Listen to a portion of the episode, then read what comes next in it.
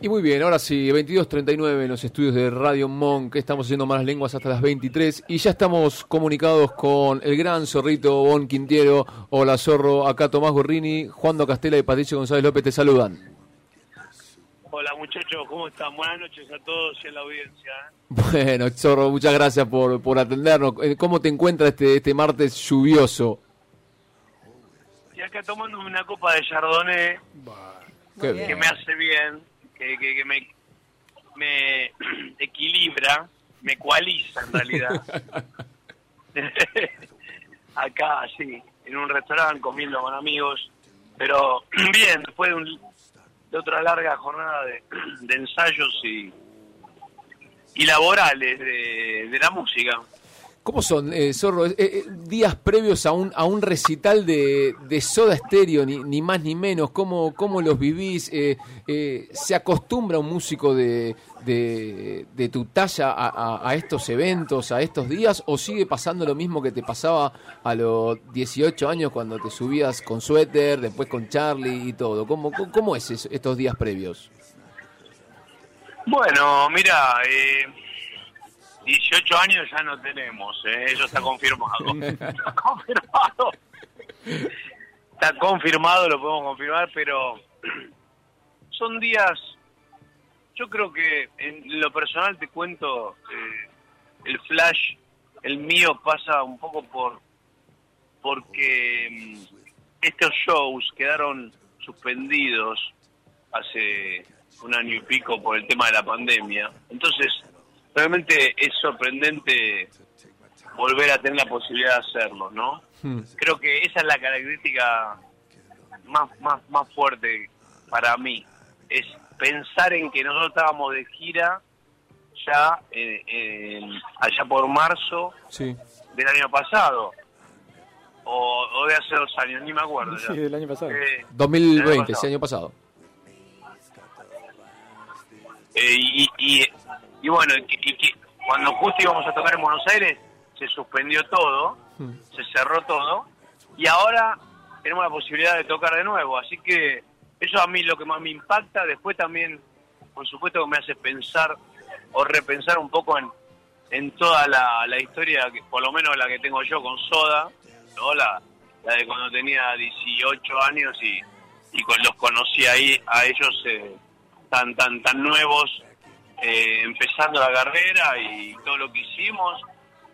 Eh, y si pienso en ese momento, digo, nunca me hubiera imaginado que 35 años después, 37 años después, eh, tengamos la posibilidad todavía de, juntarnos a tocar y, de hacer sonar las canciones como van a sonar y, en el marco de un show bastante grande, ¿no? De, escala grande, tec- técnicamente muy montado y con una particularidad que tampoco la hubiéramos imaginado, que es la, la- digamos, la ausencia física de Gustavo, ¿no? Lógico.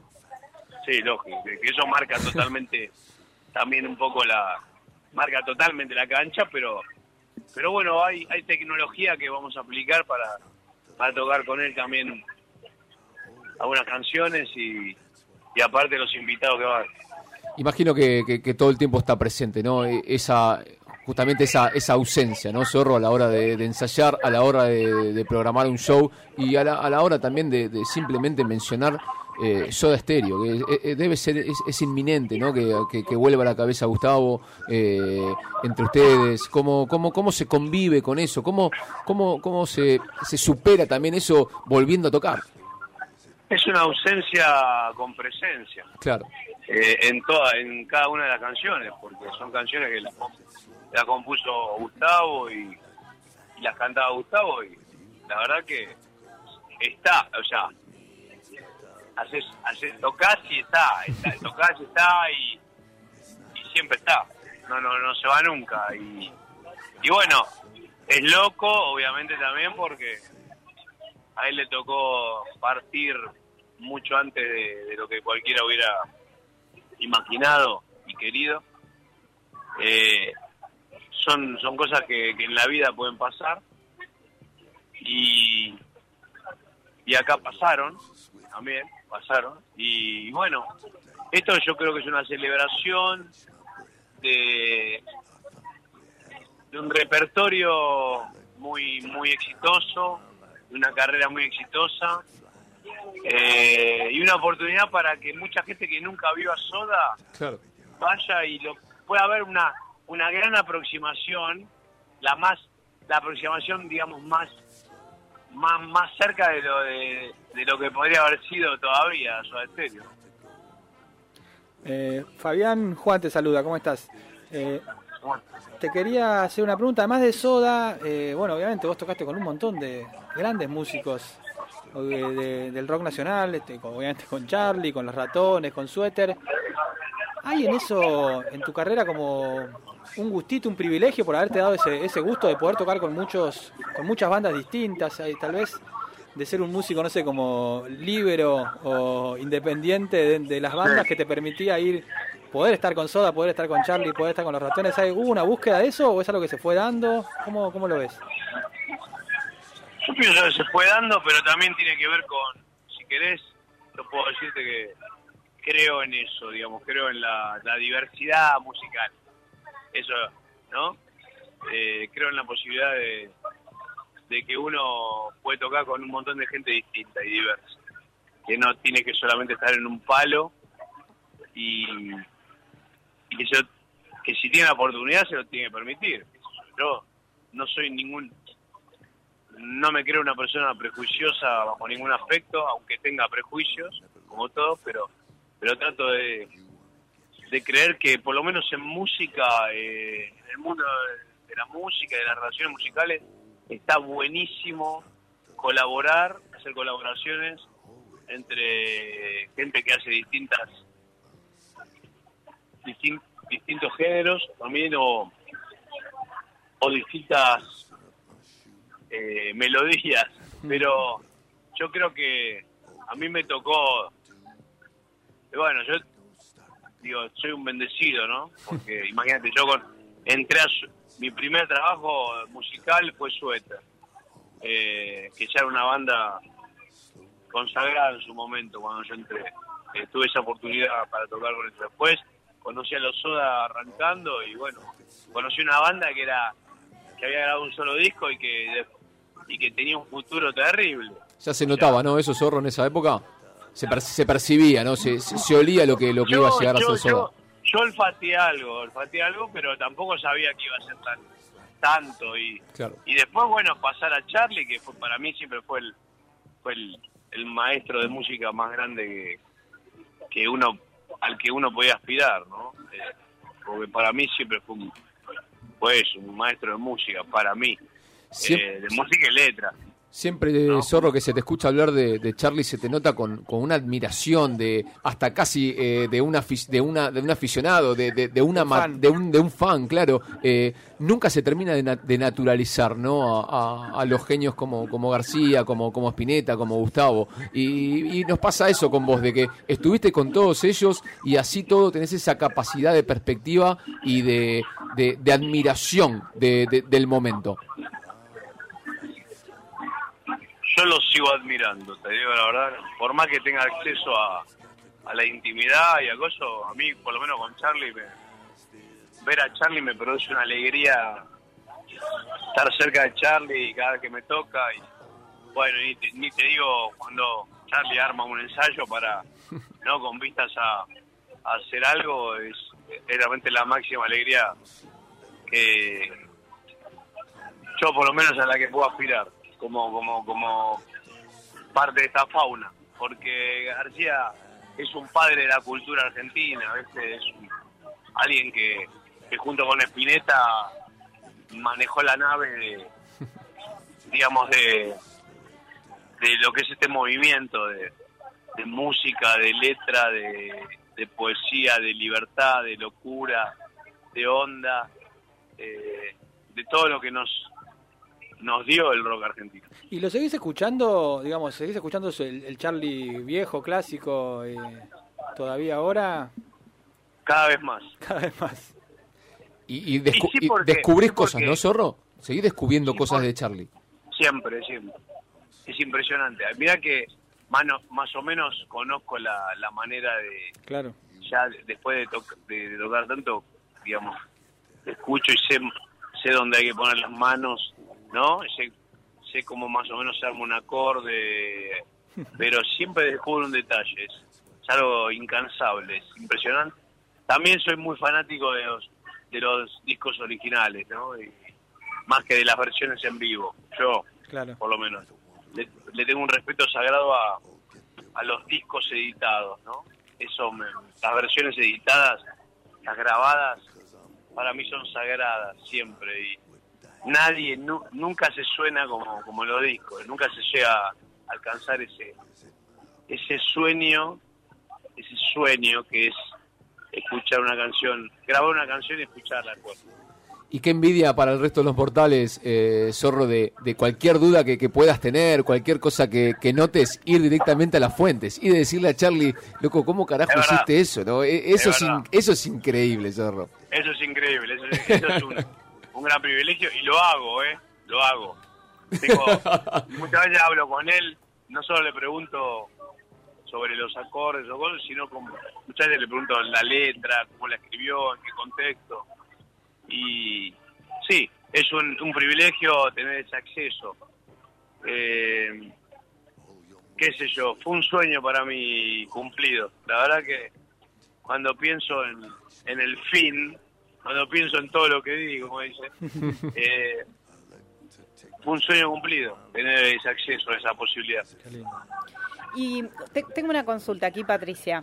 Eh, ¿Cómo viviste vos, en tu experiencia, el, el cumple? El cumple de Charlie, que estuviste vos ahí, ATR, eh, súper implicado. O sea, vos como músico y vos como admirador también. Eh, ¿Cómo viviste esa tarde fabulosa? Y la verdad que fue el mejor día del año porque nosotros nos preparamos para ese día, ¿no?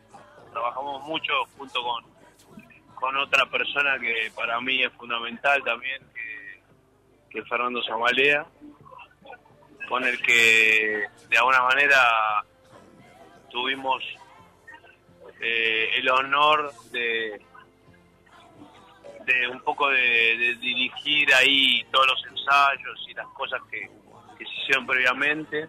Fernando es un poco el que te conecta con Charlie, ¿no? También, Zorro. ¿Cómo? Fernando es un poco el que te conecta también en sus orígenes con, con, con Charlie García. No, sí, sí, claro, claro. Él, él empuja para que Charlie me, me dé la oportunidad. Pero aparte, aparte de eso y de que eso para mí es como que es un hermano de la vida que me, me, me tiró una onda tremenda. más, más o menos el centro que te tiró. No, un centro terrible. No, pero después él y yo somos somos absolutamente gemelos en, en el digamos en la admiración, en el amor que tenemos por los por la por la obra, por los temas, por hacerlos sonar lo más parecido a los discos, por llevarlos de esa de esa manera que Charlie los hizo, los grabó y a nosotros nos gusta mucho eso y y bueno, eso también nos salva un poco, ¿no? nos, nos hace ser, nosotros somos como custodios de eso, ¿no? Hmm. Yo ayer decía la palabra custodio, sí, custodios de esa, de esa sonoridad, de esas versiones, de esa, de esa manera de tocar los temas. Está bueno para nosotros ser eso. Y es, Sí, un lindo, es un lindo trabajo, digamos, ser custodio de algo tan lindo. Por supuesto, por supuesto, y, y es una bendición. Claro. es una bendición musical.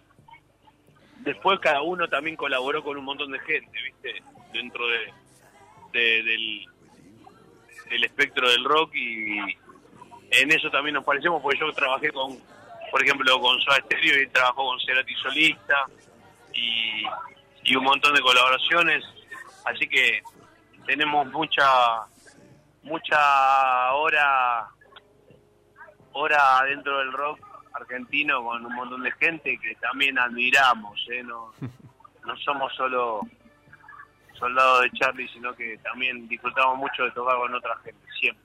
Y, y Fabián, y en- entonces en ese sentido, bueno, ya hemos dicho un montón de veces que tocaste con, con un montón y tenés un gran recorrido dentro del rock. Y también lo has visto cambiar, y como o el rock adaptándose a, como a los cambios de la sociedad, a la historia. ¿A dónde crees que va el rock nacional o a dónde crees que, que- por dónde crees que estaba el rock nacional hoy? ¿Hay una renovación? ¿Hay algo que ¿Hacia dónde crees que se dirige? Yo creo que el rock nacional eh, está siempre, ¿viste? Aunque aunque obviamente los números digitales marcan otra cosa, ¿no? Eh, lo, digital le está diciendo que, que la, mayoría de la gente consume otro tipo de música y otro tipo de artistas. Eh, yo creo que el rock argentino en los argentinos tiene un peso específico, ¿viste? Eh, hay un respeto, un afecto. Cualquiera sabe lo que significa el rock argentino en la historia de cada uno y, eso no no no vamos, para mí no va a ¿no? No va no va a cambiar. Eh, es como parte de la cultura y, y, está bueno que, pase eso. Eh, ayer me lo preguntaban también en otra nota, ¿no? Como mm. ¿Muere el rock? No, capaz que cambian las costumbres, capaz que cambian las preferencias, las tendencias, cambian los charts. Eh, pero el rock argentino se salva, me parece, digamos. Quizás uno deja, no yo, ¿no? Pero quizás los pendejos ya, nadie, los pendejos no escuchan a Led Zeppelin, bueno, pero, pero el rock argentino es como parte de, la bandera, de la cultura y, se salva un poco de, del tsunami eh, o del coronavirus de, la música, ¿no? También que, que, que, de alguna manera eh, también hay un coronavirus de, música en, en cuanto a, a géneros muy muy limitados de alguna manera en, en armonía, en, música, en letra, muy limitados, pero que, es, que la gente los elige como parte hoy del entretenimiento. Nosotros, nosotros cuando éramos chicos, al, al rock argentino, digamos, un respeto como si fuera una Biblia, ¿no? Eh, y no, no lo teníamos como parte del entretenimiento. Hoy la gente capaz que los los jóvenes escuchan todo tipo de música, la mezclan y, y, no la valoran tanto específicamente, ¿no? Es como que escuchan música para entretenerse o la usan para entretenerse. Nosotros la usábamos para, para despegar, despegar de nuestras propias historias, para crecer intelectualmente, para, para tener más onda, ¿no? Es, distinto. Estamos hablando con el zorrito Bon Quintero, a quien vemos eh, en las noches de Telefe, en, No Tan Tarde. Y, Zorro, se, lo, lo, que notamos también es que cuando, cuando haces, por ejemplo, e, este programa, eh, es tu actitud en, defender todo el tiempo la música en vivo. Eh, como que se te nota también ahí disfrutando y, cualquier segundo que tenés vos lo defendés con música y eso también es la impresión que, que dejas. Eh, como que vos sos sinónimo, sos sinónimo de música. En cualquier momento en que se te ve, siempre lo estás defendiendo, la estás militando. Y, pasa mucho, bueno, en, este, por ejemplo, mínimo ejemplo como es en un programa de, televisión, donde lo, primero que haces es hacer música. Cualquier tipo de música, va, el, que obviamente a vos te, a vos te encaja y te gusta, pero siempre militando desde, desde ahí. Me gusta lo que decís. Lo nunca, nunca había pensado en la palabra militar. Eh, como viste, suena militar, suena por un lado, para otro, pero la verdad que sí, está bueno. Yo milito en la música, de verdad. Milito en la música porque la música en general es algo que, que da placer, que reconforta, que te puede aliviar en un momento difícil, eh, que genera ilusión, que genera sensación, está buenísimo. Y la música en vivo en televisión es un espacio que me gusta defender. Eh, soy de la época donde yo miraba tele los sábados a la tarde y en Badía y compañía tocaba Spinetta, tocaba Charlie. Impresionante. Tocaban los, abuelos, tocaba Papo, qué sé yo, tocaban. Entonces, eh, la televisión que ha entrado también en crisis hace algunos años por por esa desesperación del rating eh, que lleva los lleva a ser cualquier eh, cualquier cosa con tal de sumar un punto, eh, digamos, poder hacer música en vivo. Por eso yo estoy en el programa, Claro, claro. porque Germán, que es un Germán Germán eh, Pavlovsky es un es un de alguna manera un, un conductor y, y es parte de, de una industria televisiva eh, pero que eh, elige tener una banda siempre da un, me está dando me está dando un lugar a mí a los a, a los- a mis compañeros para para estar ahí para para apoyar musicalmente un programa que, que bueno, es un programa de entrevista y, y que trata de entretener y de dar un poquito de humor a, las 12 de la noche.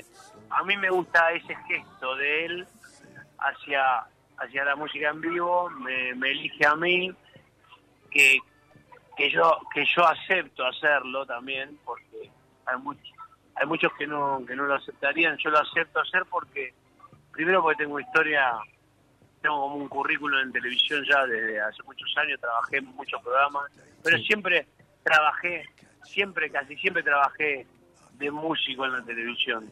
Mm. Y, Exacto, exacto, a eso, y- a eso íbamos. Y, y eso, eso también está bueno para mí a esta altura y por eso acepto ahí y bueno, después trato de también de prenderme, o sea, de, eh, en vez de, de cerrarme y de no de no prestarme a la televisión, si estoy en la televisión me presto y, y trato de entretenerme con el conductor, con los invitados, de, de mostrar un poquito cierta beta de humor que también me gusta eh, tener sin entrar en pose. Deja, Qué de difícil, qué difícil, ¿no? es difícil, pero yo logro hacerlo y, y estoy tranquilo con eso y, y me garpa cuando recibo o en la calle o en, o en mis redes recibo, digamos, la, la gratificación de la gente que me dice anoche me hiciste reír, me hiciste pasar un rato lindo y bueno, me parece que eso es a lo que apuntamos, más que nada.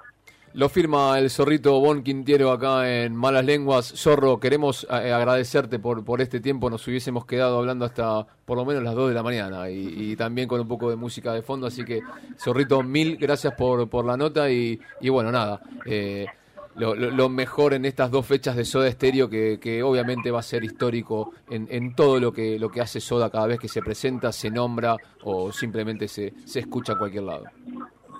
Bueno, muchas gracias por, por llamarme, por, eh, por el afecto, el respeto y, y sí, seguramente van a ser dos días de, de celebración, no me cabe duda.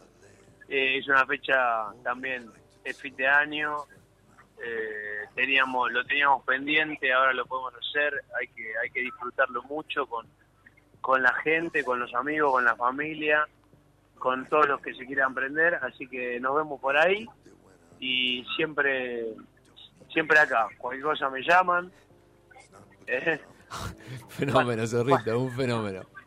pásenla bien Gracias, Zorro. Abrazo, abrazo enorme. chao chicos Pasó el zorrito Bon Quintiero, el militante de la música, obrero de la música por malas lenguas.